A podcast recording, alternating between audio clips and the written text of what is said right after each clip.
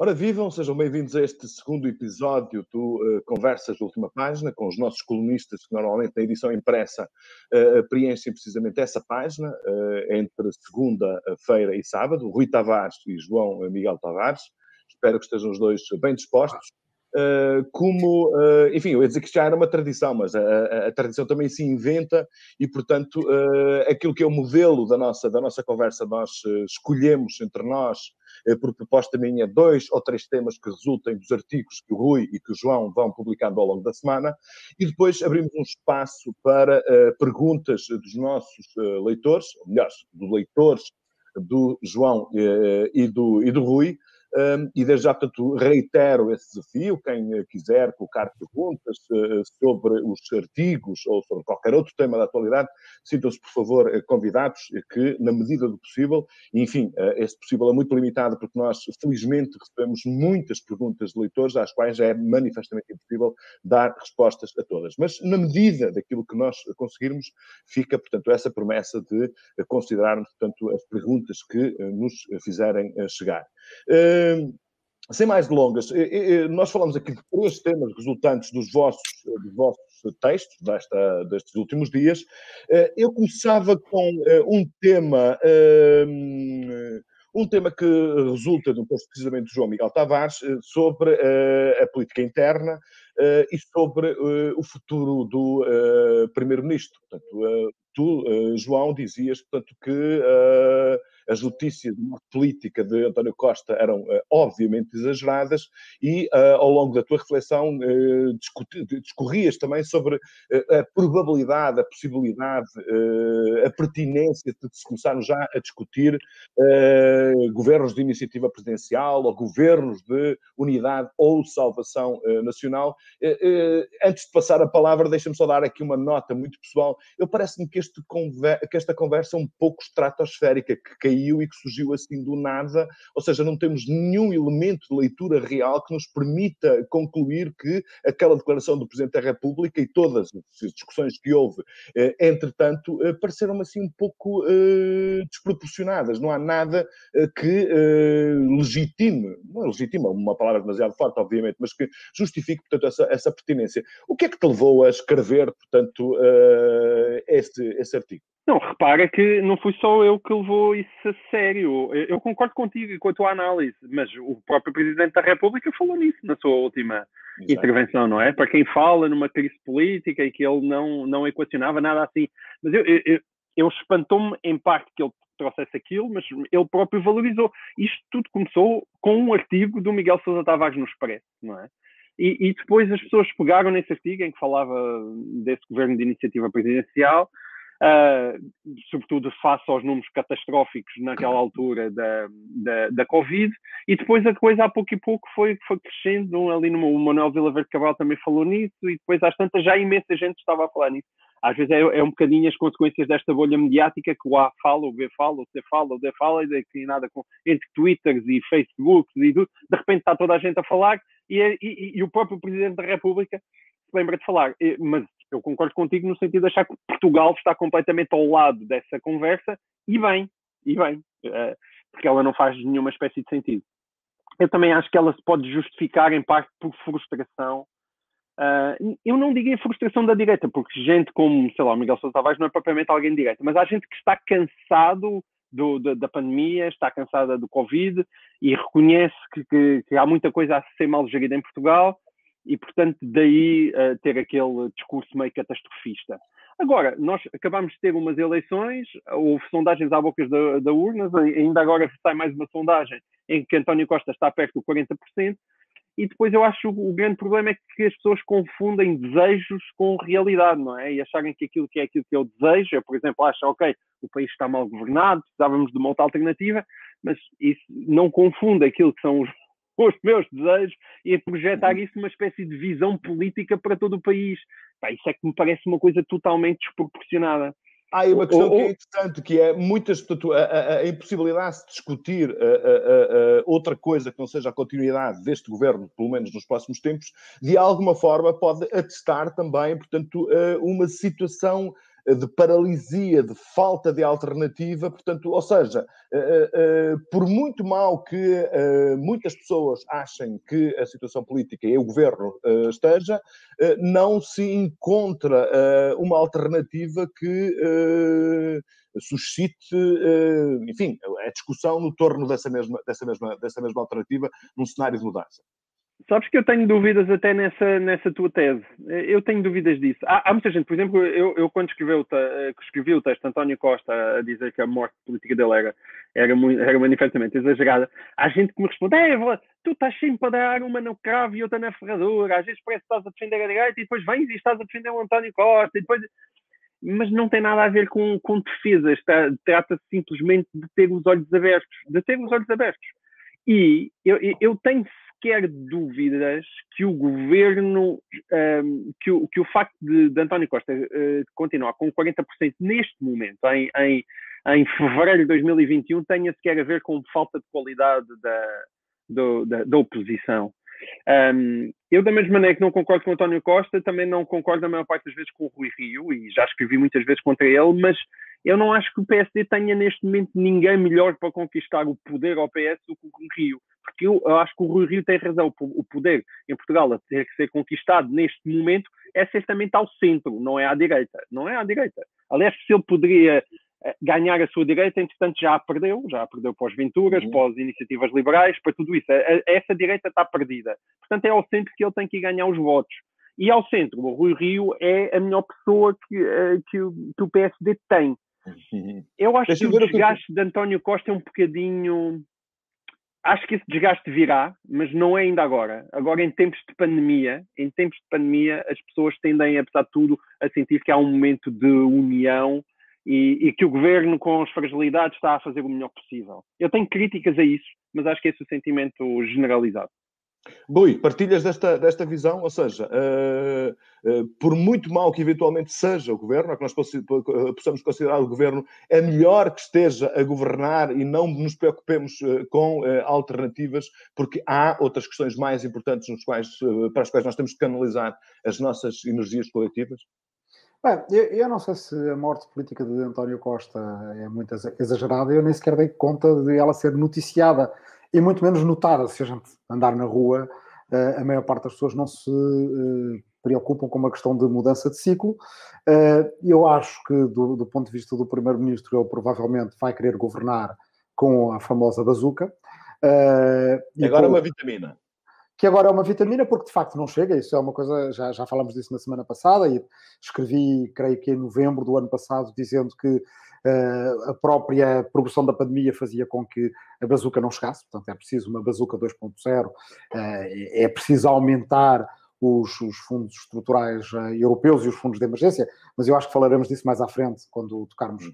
em assuntos de política internacional e europeia, e portanto certamente um primeiro-ministro que passou por uma fase do famoso virar a página austeridade, por muitas críticas e dúvidas que possamos ter acerca dessa fase, que passa agora por uma fase gravíssima de pandemia e de recessão profunda, a seguir vai querer governar em tempos que se aproximam, serão mais próximos que ele terá das famosas vacas gordas.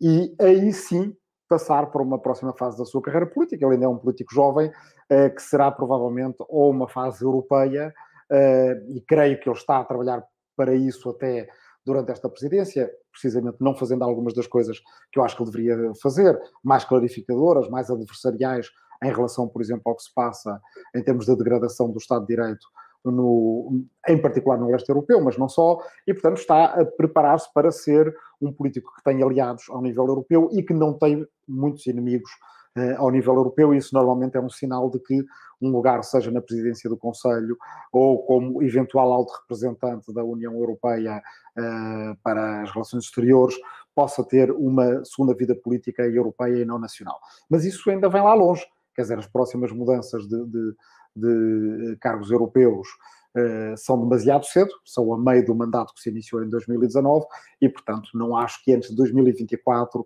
ou até antes do final da década António Costa possa dar esse salto internacional. Portanto, desse ponto de vista, uh, ele de facto está longe ainda de, de dar aso a essa conversa de mudança de ciclo. Portanto, isto não é tanto análise política, é mais psicanálise. e é psicanálise entre quem tem ou um anseio da mudança de ciclo, normal, é bom que o tenha na, na oposição, é bom que haja um anseio de alternância, uh, como é que ele se exprime é uma situação diferente, ou uma ansiedade. Estão relacionadas com a mesma coisa. Rui Rio, em princípio, uh, quando se apresenta como uh, candidato à liderança do PSD, correspondia a esse retrato de que o, que o João Miguel traçou há pouco. Alguém que recentra o partido em relação a uma deriva mais de Passos Coelho, mais, enfim, austeritária, ultraliberal, o que lhe quisermos chamar, para um PSD mais social-democrata e mais centrista, mas entretanto houve um problema, chamado extrema-direita, que uh, Rui Rio geriu muito mal. É muito difícil, há uma certa dissonância cognitiva em ele continuar a apresentar-se como um político de centro para o PSD, mas admitir que, quando governar como primeiro-ministro, o possa fazer com a extrema-direita.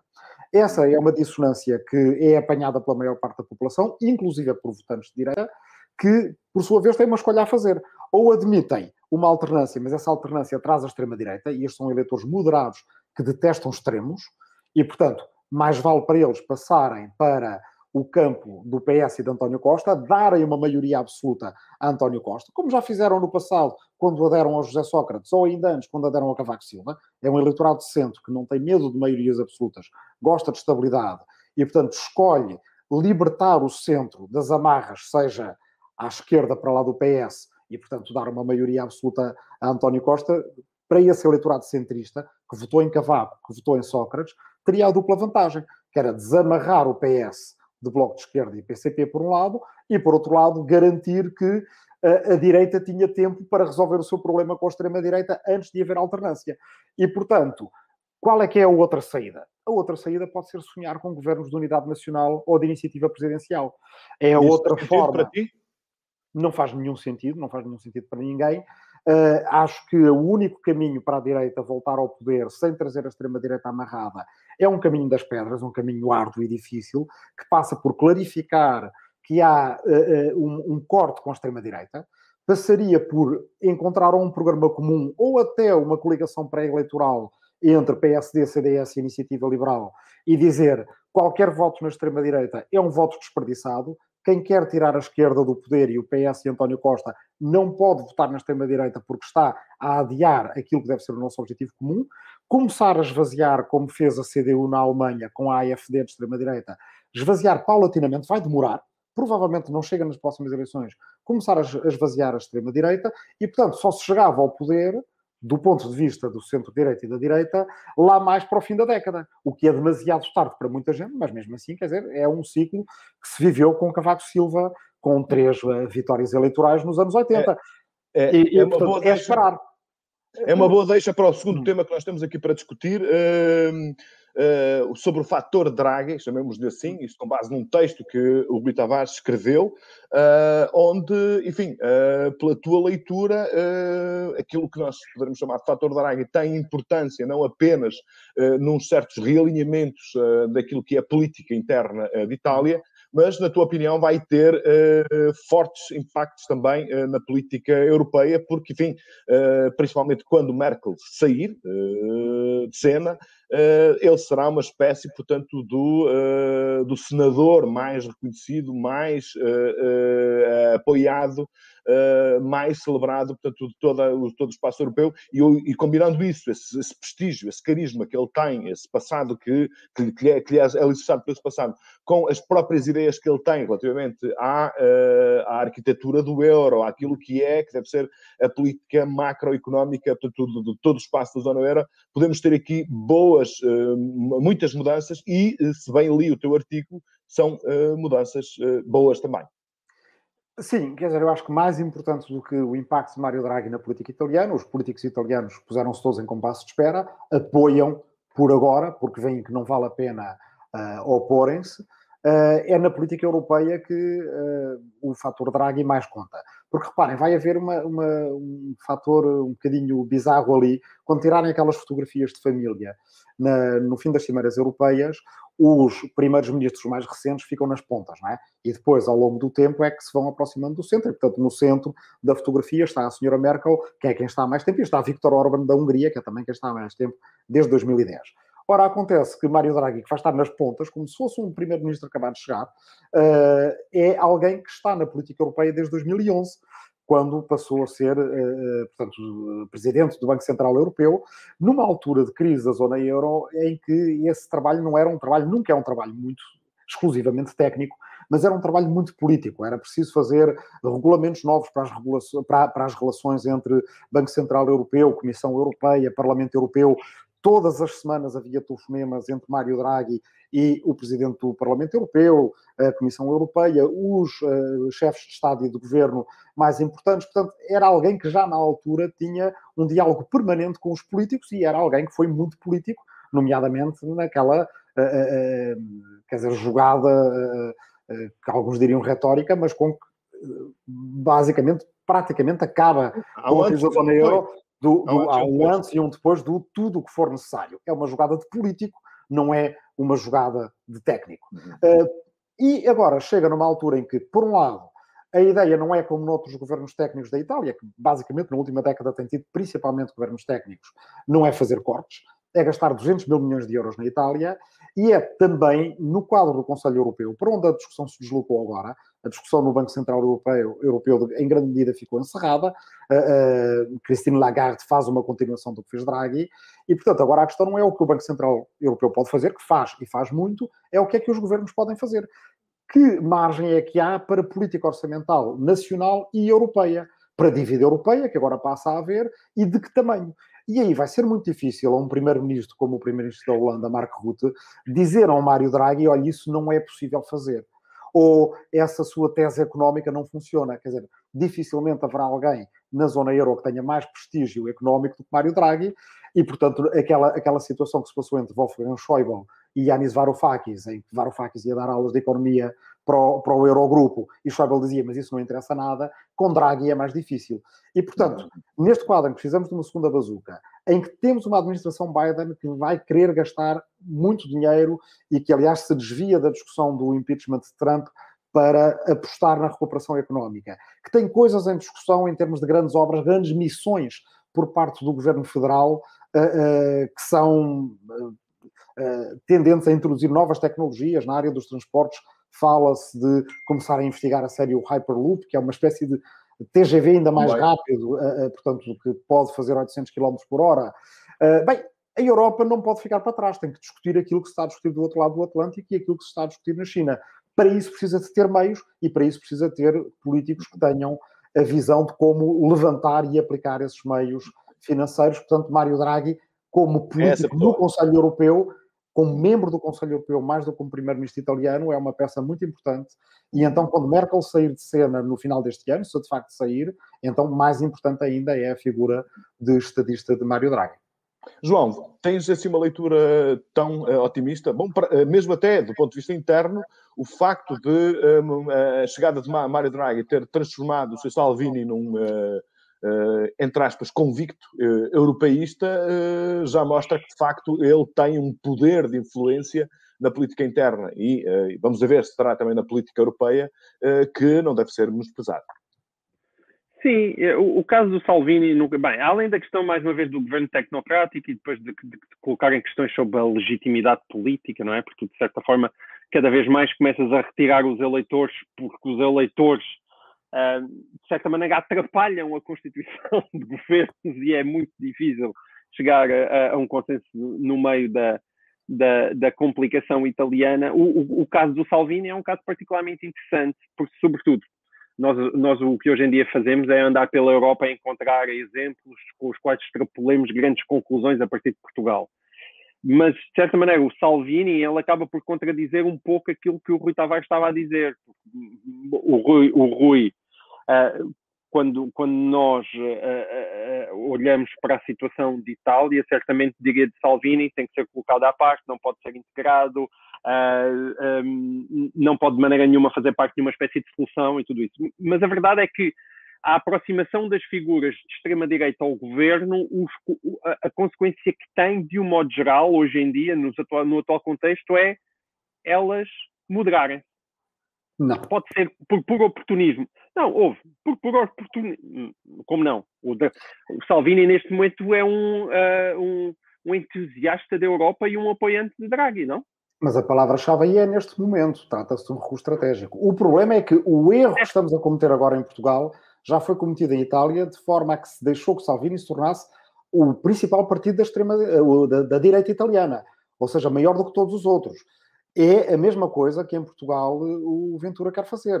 Uh, e, e, se lá chegar, ele vai ter recuso e avanços estratégicos em que se vai demonstrar moderado quando for necessário, mas nunca podemos contar com a total lealdade dele em relação ao jogo democrático. Como Isso eu concordo, mas é para chegar aonde, Rui? A questão é, onde é que o Salvini quer chegar?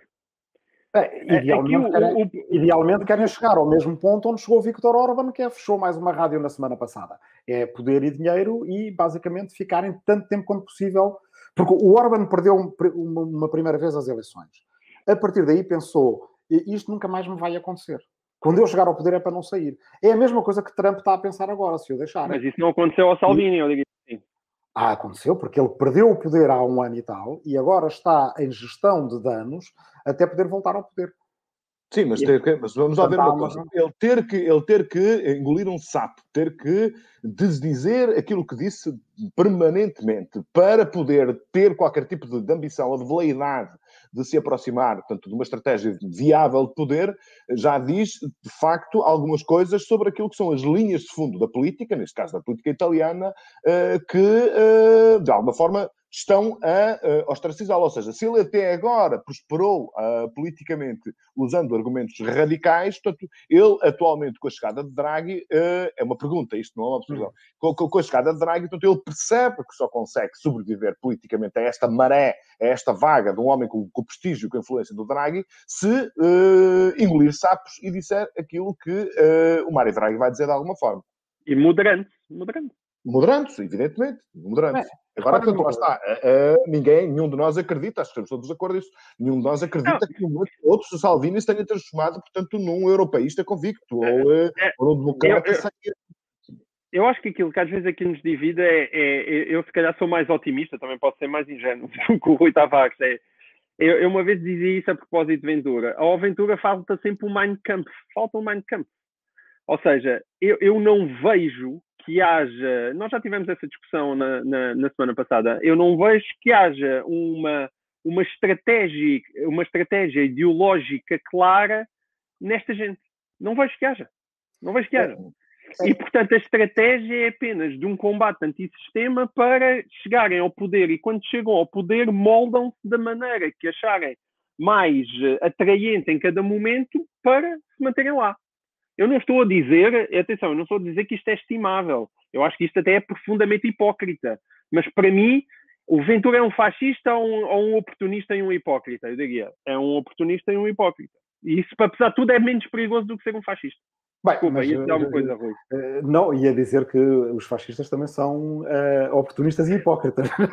não, não, não, não, uma coisa não impede a outra. Não, e é curioso ter citado o Mein Kampf, nós estamos a falar principalmente das crónicas da semana passada, uh, mas a minha crónica de hoje põe um bocadinho em contexto aqueles três anos do Hitler entre 21 e 24, precisamente para, para, para, para não estar a fazer uma comparação com a magnitude do, do que a gente sabe de como aquilo acabou, Portanto, para falar da banalidade de como aquilo começou, e curiosamente, nós hoje não pensamos nisso assim, o Mein Kampf do Hitler na altura foi uma estratégia de moderação, porque ele tinha ido preso por causa de tentar dar um golpe de Estado, Uh, devia ter estado preso cinco anos, acabaram por deixar preso só menos de um ano.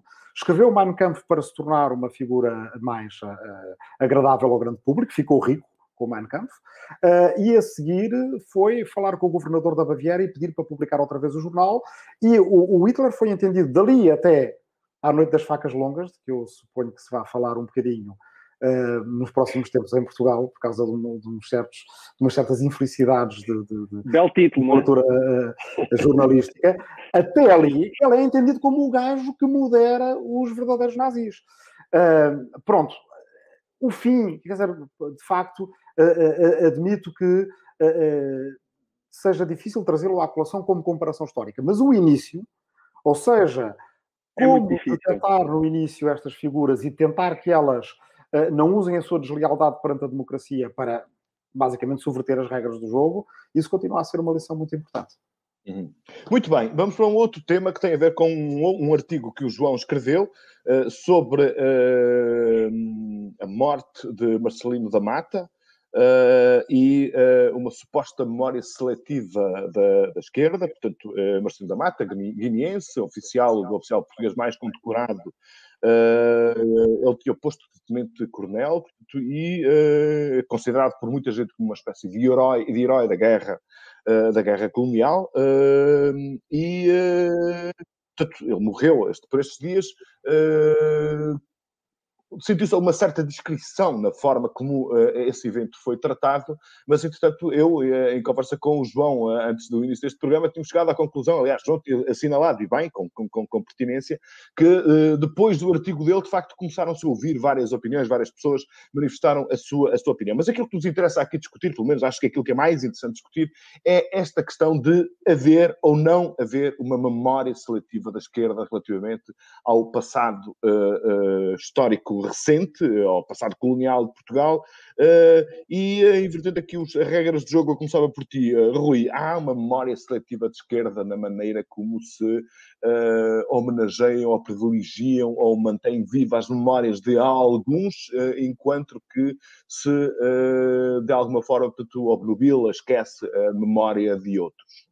Bem, quer dizer, do, do, ponto de vista político, qualquer família política tem sempre, uh, por fenómenos de identificação e de narrativa, de onde é que nós vimos, quem é que nós somos, quem é que são os nossos uh, uh, companheiros de viagem, os nossos camaradas, para onde é que queremos ir, isto implica sempre memória e esquecimento.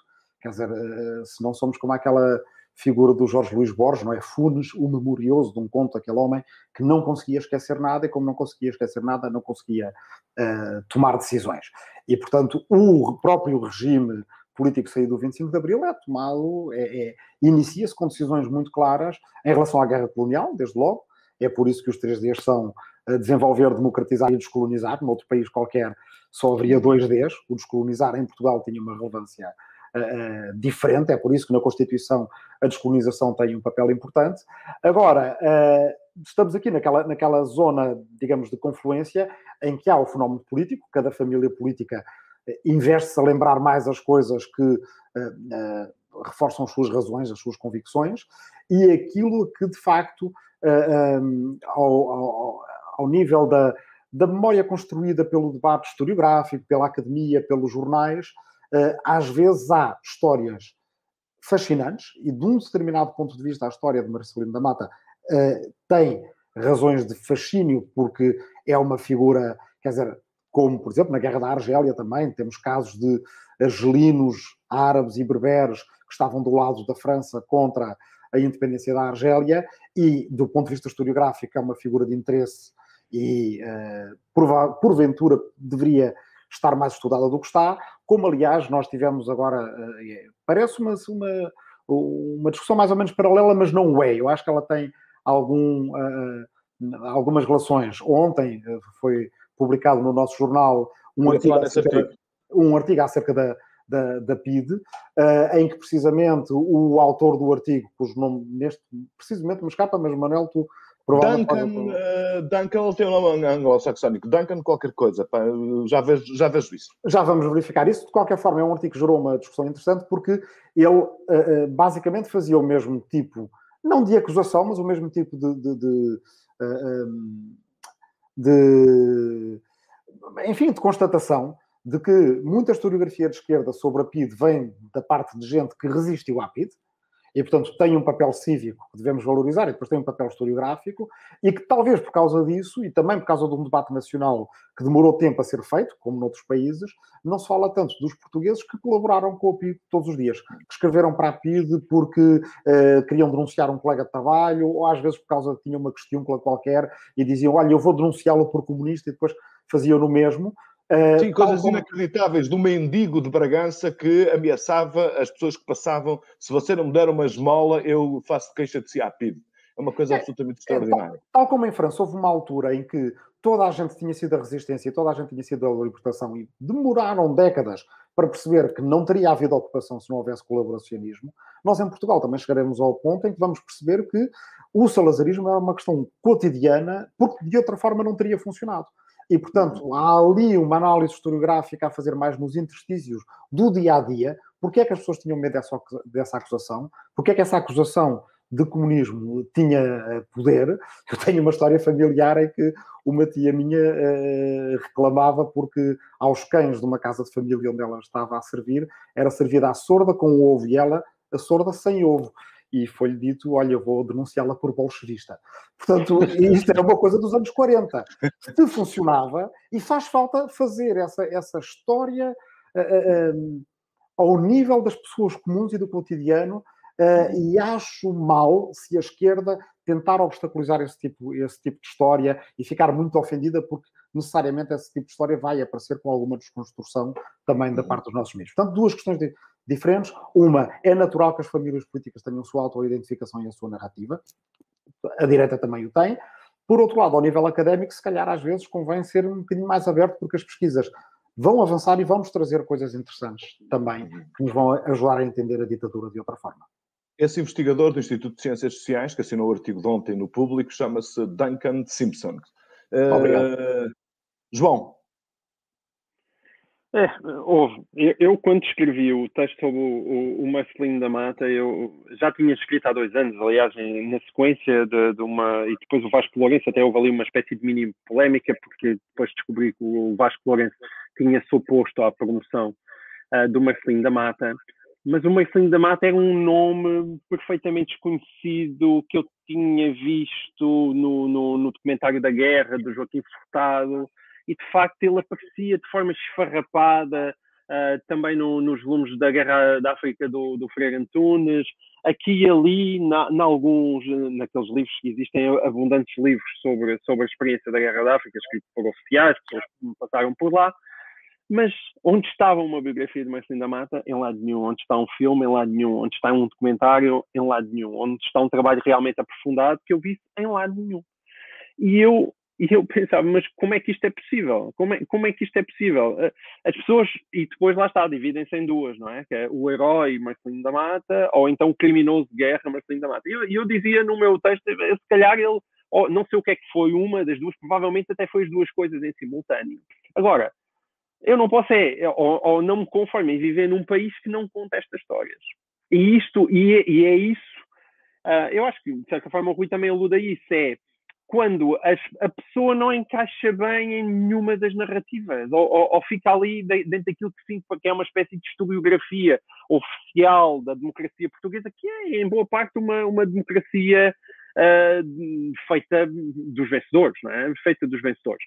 Um, mas tendo em conta que há uma continuidade, que há uma continuidade no exército português, não é? O exército português não, não desapareceu, não passou a ser outro depois do 25 de Abril, tal como as pessoas eram as mesmas, não é? A, a famosa história de que Marcelo Caetano foi efusivamente aplaudido num, num jogo de futebol uh, poucas semanas antes de, de, de ter, uh, de cair, não é? E, e, e, a única coisa que eu quero como português é contem-me essas histórias. Esse existe, acho, uma espécie de déficit de memória em muitos aspectos da, da nossa vida. Em parte também numa reação ao Estado Novo, não é? Numa reação ao Estado Novo, no sentido em que, que o Estado Novo criou toda uma mitologia nacionalista. Mas convém uh, uh, não substituir essa mitologia nacionalista por, às vezes, por, uh, por, por nada, que faz com que Marcelino da Mata, mesmo hoje em dia, que, que, que, o que me parece especialmente até chocante, que é hoje em dia que a questão da raça está tão em cima da, da mesa e em que, sobretudo, os indivíduos tendem muitas vezes a ser esmagados pelos pesos desses dois campos, não é? E isso vê-se muito mais uma vez nas conversas a propósito do Chega, quando aparecem, uh, quando aparecem uh, o Mita Ribeiro ou outra, outras pessoas que são que são de pele negra, mas que são a favor do Ventura, são pessoas que não encaixam, não é? E depois vem o Mama a Dubai e, e, e, e acusa-os de serem negros de casa, como agora insultou também a, o Marcelino da Mata num, num tweet. E a mim o que me, o que me chateia aí não é haver uh, insultos ou não insultos, as pessoas uh, dizem o que lhes apetece, mais ou menos no espaço público, mas é, é, é não permitir, parece, a existência dos indivíduos singulares quando eles vão contra aquilo que se espera deles, não é? Ou seja, uhum. se tu eras guineense, tinhas que estar do lado do PAIGC, não é? Um, e, e, isso é um empobrecimento enorme. Acho que isso é um empobrecimento enorme da nossa memória histórica e daquilo que é a complexidade do mundo. E eu gosto que o mundo tenha essa complexidade, porque é muito mais interessante haver um negro que é o militar mais condecorado da história do, do exército vivo, do, da, do exército português, do que propriamente todos encaixarem naquela categoria e todos os brancos encaixarem naquela categoria, como eu acho muito mais interessante ter havido brancos a lutarem ao lado do PIGC do, do que terem todos ao lado de Portugal. E é dessa riqueza que se faz a história. E às vezes parece que, que não se pode, ou, ou que existe um silenciamento, e que esse silenciamento existe é evidente, porque aquele homem realmente morreu e falta, continua a faltar o filme, o documentário e a biografia. Muito bem, uh, vamos passar, já estamos na reta final aqui desta nossa conversa, vamos passar para a parte das perguntas que foram colocadas por, por leitores. Uh, começo contigo, Rui. Uh, uma pergunta de que, é, que, nos é deixada pelo leitor Hugo Ferreira. Pergunta ele: as linhas vermelhas estão delimitadas e bem delimitadas para a extrema-direita. No entanto, quais são essas mesmas linhas vermelhas no que, no que toca à extrema-esquerda? Quando pode a extrema-esquerda ir longe demais? Uhum. Bem, eu acho que uh, aí a palavra-chave é o estão no presente. No presente, a extrema-direita é um risco maior para a democracia do que a extrema-esquerda, se é que ela existe no tabuleiro político em Portugal, o é. Uh, se é que ela existe. Claro, até no, no, no ponto de vista internacional, não existe, portanto, uma organização internacional, portanto, uma, pressão internacional como existe uh, na extrema-direita. É? Exatamente. Mas no passado há momentos em que acho que eh, a extrema esquerda, por exemplo, teve partidos dissolvidos em Portugal, como foi o caso da, da, das FUP, uh, e, e não, não gerou sequer um enorme debate, nem sequer à esquerda, o facto daquele partido ser dissolvido. Aquele partido era um partido pelas suas ligações a uma organização uh, terrorista e, e criminosa, era, foi um partido, embora essas ligações Sei que pode haver muita discussão e talvez alguém me venha dizer que se lermos o processo exatamente, mas a, a verdade é que uh, foi uma, um, uma dissolução de um partido, e até é um argumento que vai contra esta ideia que agora se tem propalado muito, de que uh, todo o regime é de certa forma socialista, ou todo o regime de certa forma enviesado à esquerda. Vemos isso dito por muita gente, e não propriamente da extrema-direita, na iniciativa liberal há muito quem o diga. Na verdade, uma dissolução de partido em plena uh, democracia em Portugal foi um partido de extrema-esquerda e sem levantar celeuma à esquerda, porque é uma dissolução por uma razão perfeitamente atendível e justa.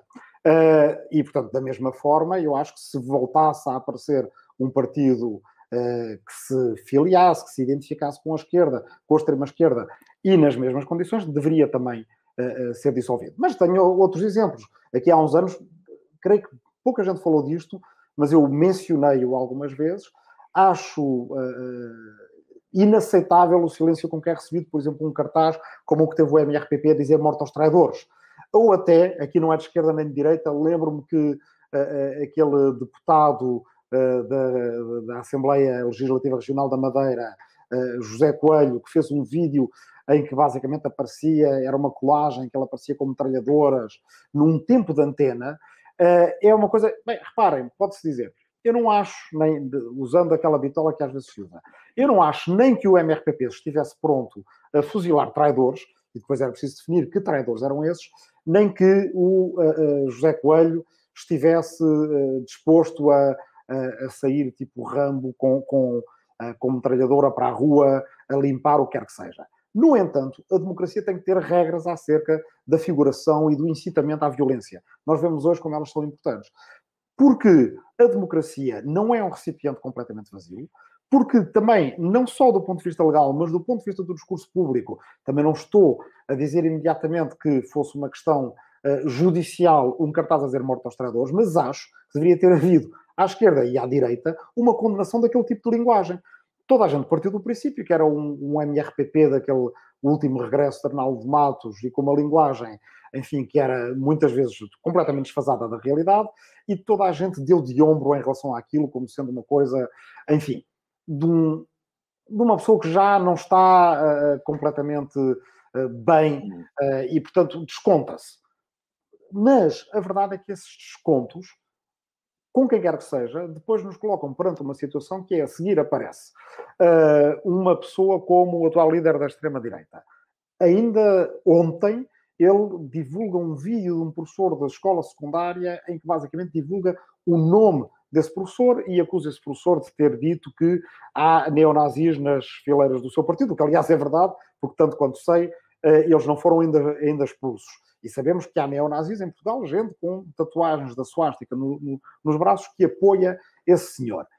E ninguém das pessoas que, por exemplo, em relação ao que, ao que se passou em França, uh, uh, se escandalizaram com a interferência da, na liberdade de ensino uh, por parte de fundamentalistas religiosos, e bem, ainda veio dizer que o que este líder do extrema-direita está a fazer é colocar em risco a vida de um professor, colocar em risco a liberdade dos professores na sala de aula de falarem de factos políticos que ainda por cima são verdadeiros, Uh, e, portanto, vamos sempre empurrando um bocadinho as, estas linhas vermelhas, vamos sempre menorizando estas linhas vermelhas e dizendo, bem, ele não quer bem dizer morte aos traidores, no caso do MRPP. Bem, ele põe lá o, o nome do professor, mas certamente, não, mas certamente não ficará contente se alguém, se um neonazi verdadeiro for lá à sala de aula e fizer uma espera ao professor. Na verdade, vamos deixando de degradar o espaço público de uma forma que acaba por diminuir a liberdade de todos nós.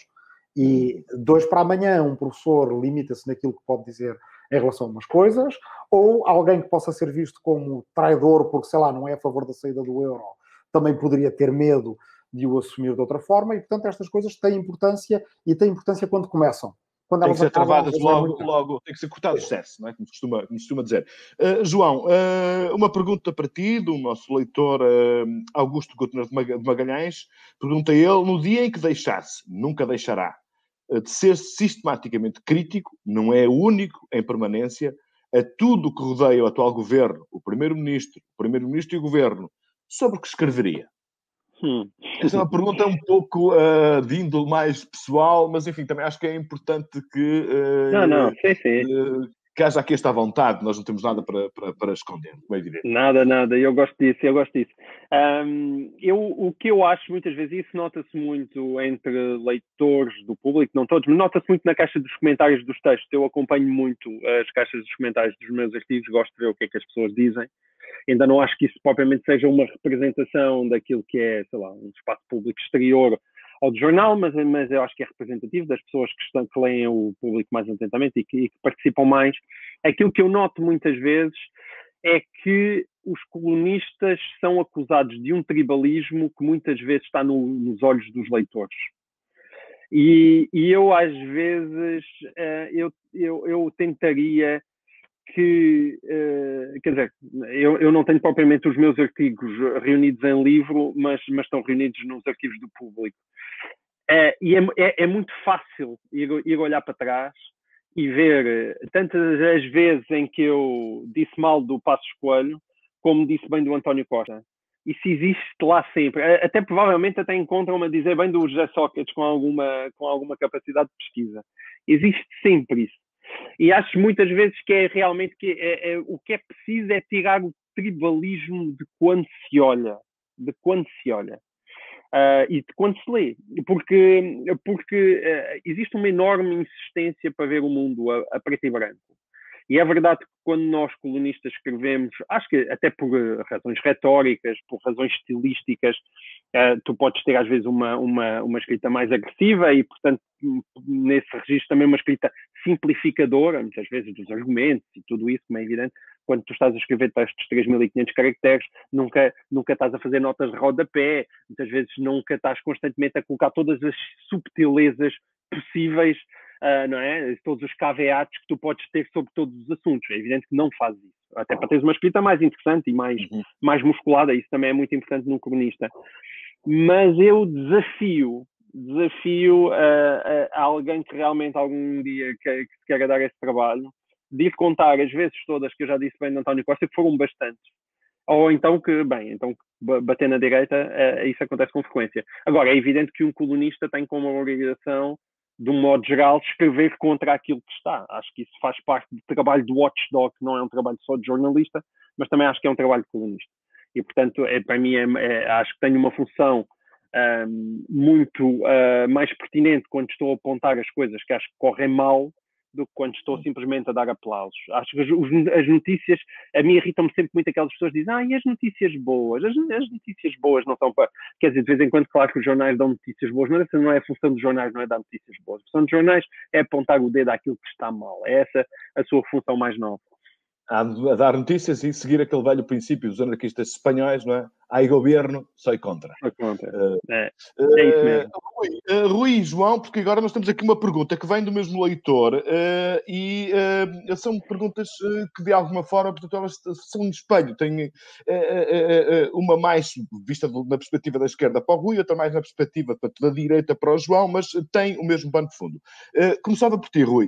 O Rui Pergunta o nosso leitor Diogo Machado: não tem pena que a esquerda ataque todos os empresários, mesmo os, que sejam eh, como o acima citado, e eh, o citado era José de Abreu Coelho Lima, o fundador, o grande industrial do Norte, que fundou aquele império têxtil que durante muitos anos foi conhecido como Coelho Lima, uh, ou os responsáveis da CUF, que nos anos 60 tinham uma proteção social excelente e criavam riqueza?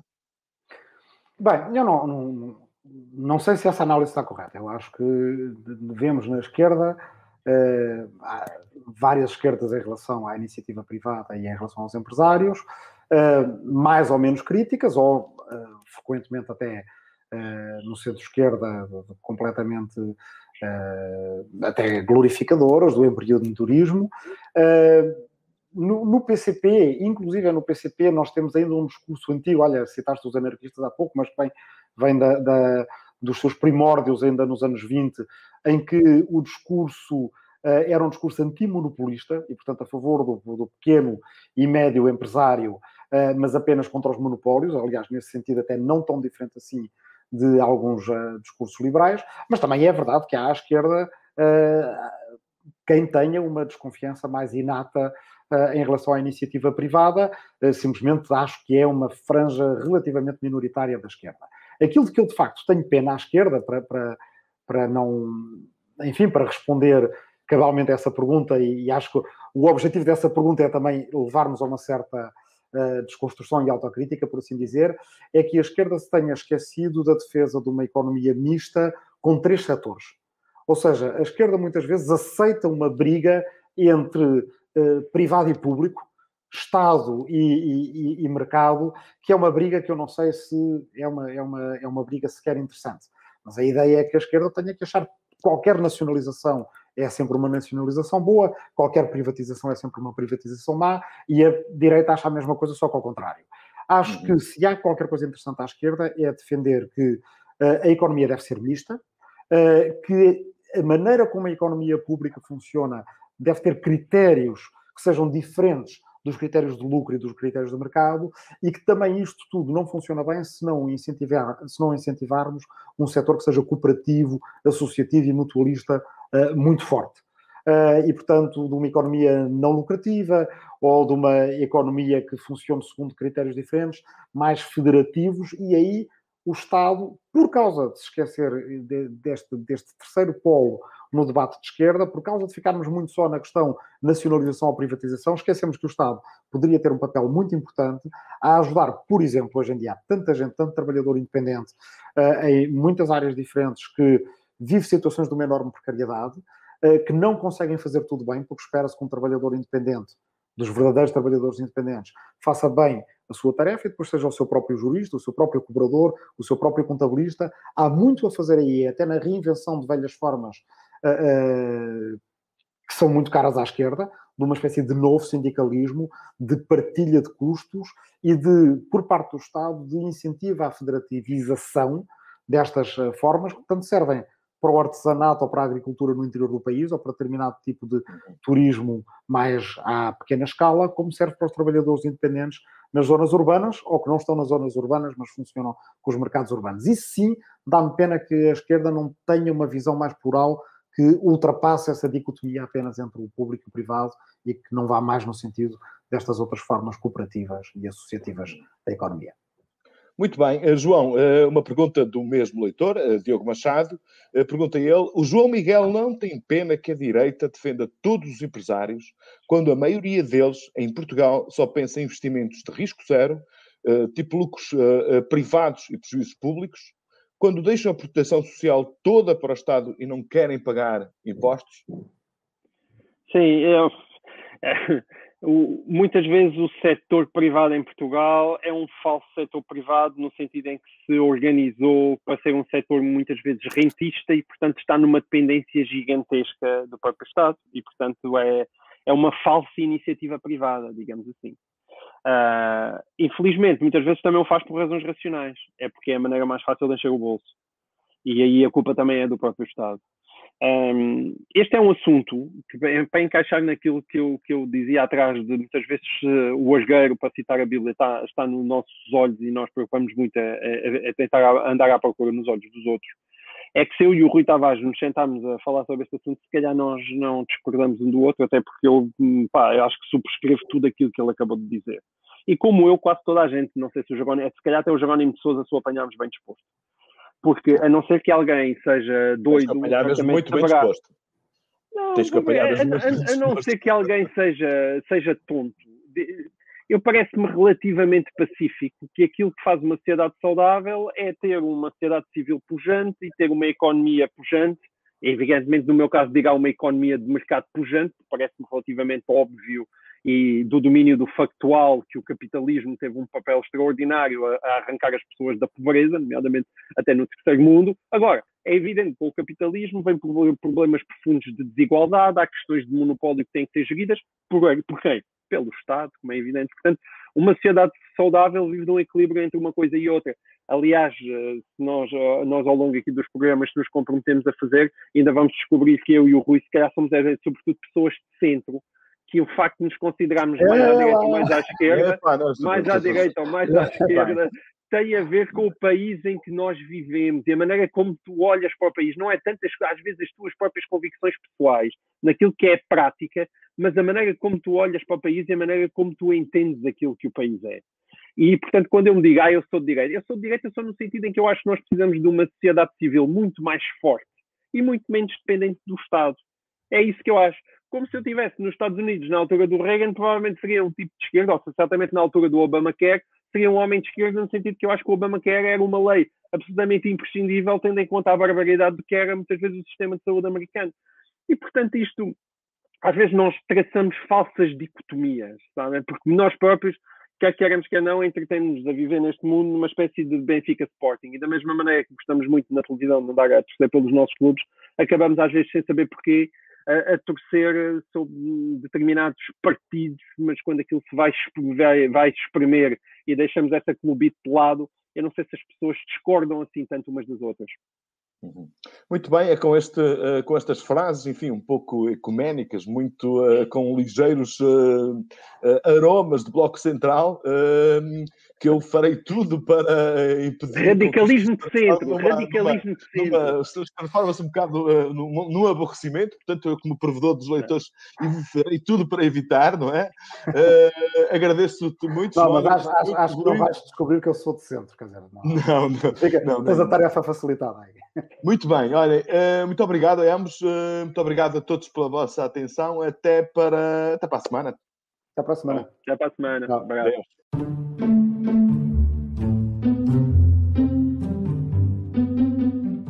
O público fica no ouvido.